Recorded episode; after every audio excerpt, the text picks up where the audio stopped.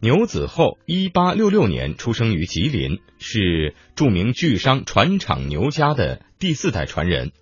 牛子厚的一大成就就是他创立了喜连成科班，培养了梅兰芳、周信芳、马连良等一大批京剧大师和表演艺术家，为中国京剧事业的继承和发展做出了巨大贡献。中国传奇，我们继续聆听牛子厚的戏剧人生。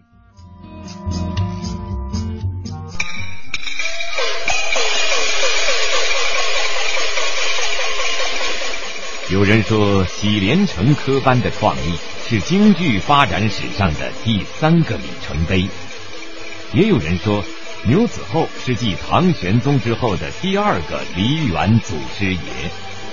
一个富甲一方的巨商，一场京剧百年的传奇，一个不可磨灭的名字，一段不能忘记的历史。哎，这喊小嗓的是谁呀？哦，他是带艺入科的，叫梅喜群，是同光十三绝梅巧玲的亲孙子。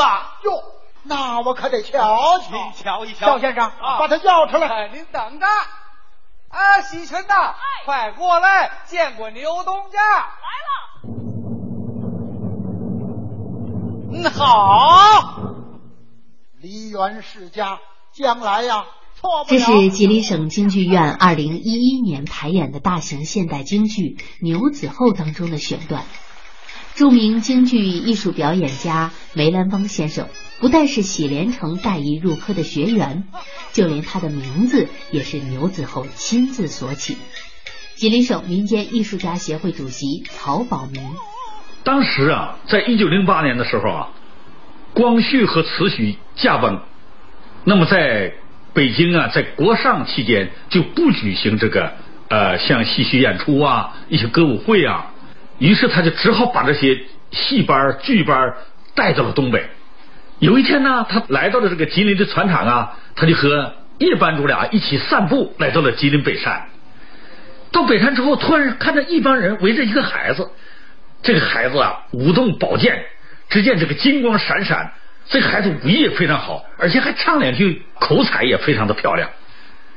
这时候，这个牛子厚非常吃惊，就和叶班主走到前面说：“孩子，你叫什么名啊？”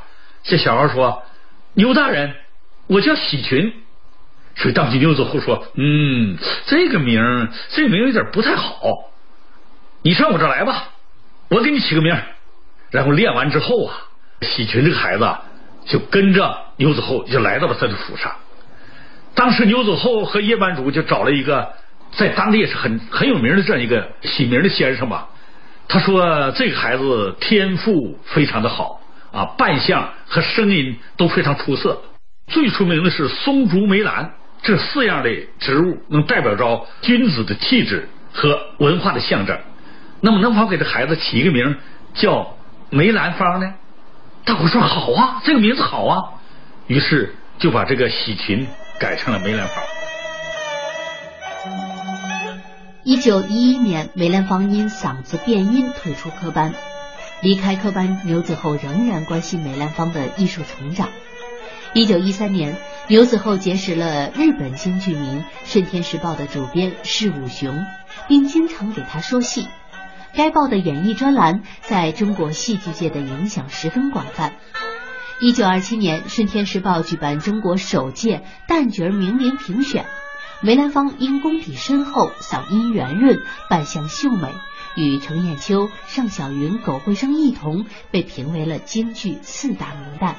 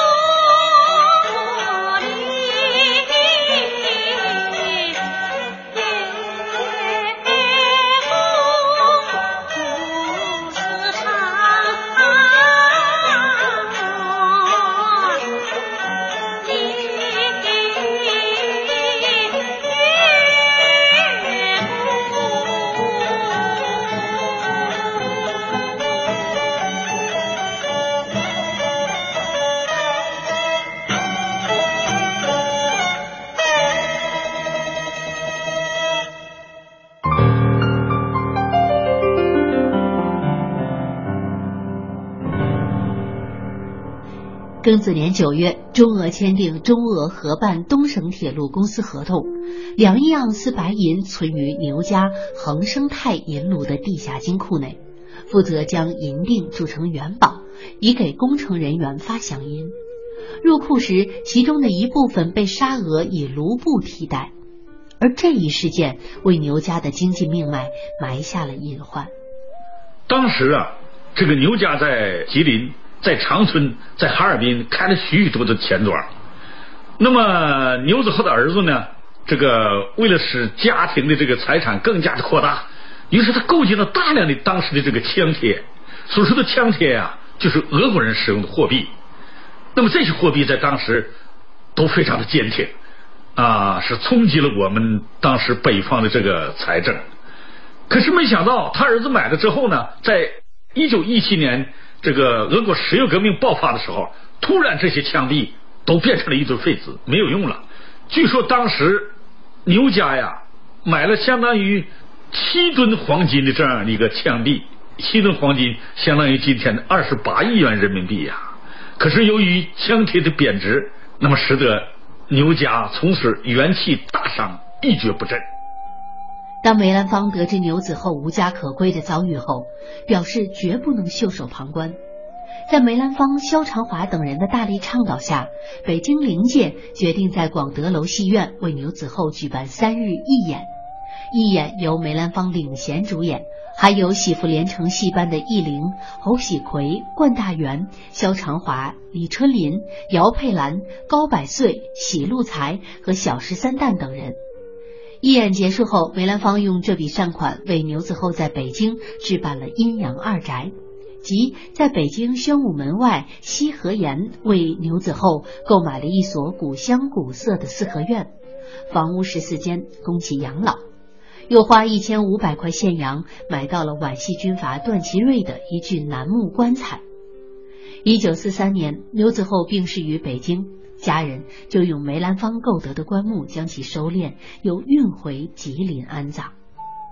一九五二年三月，为了支援抗美援朝、保家卫国的正义战争，梅兰芳来到东北义演，在这期间重返吉林故地，演出了六天六场，总共二十多个剧目，轰动全城。演出刚刚结束，梅兰芳就乘坐着一辆大马车赶到吉林城北沙河子乡的牛家祖坟前。用恭恭敬敬的三鞠躬，表达了他对牛子厚的感恩与思念之情。牛子厚对京剧的执着，让中国的京剧舞台繁花似锦，也让京剧的第二故乡江城吉林扬名天下。在这块土地上，人们从不缺少对京剧的热情。每逢京剧盛会，这里都不会遭遇冷场。大大小小的京剧票房，把无数的票友和爱好者凝聚在一起。即使在传统艺术不太景气的年代里，吉林市仍然有多支艺术团体活跃在京剧艺术舞台上。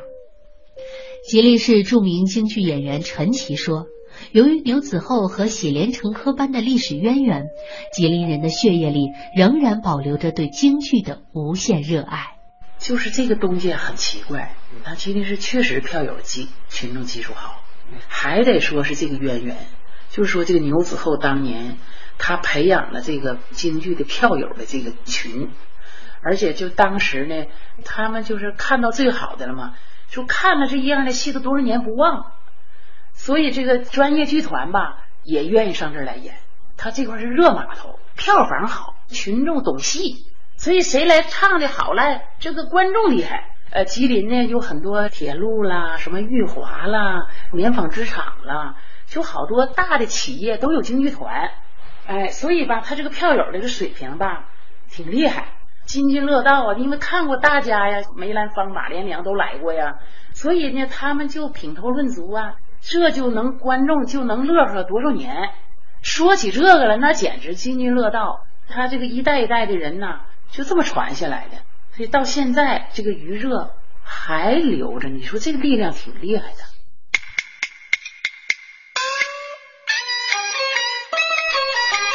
都说台上一分钟，台下十年功。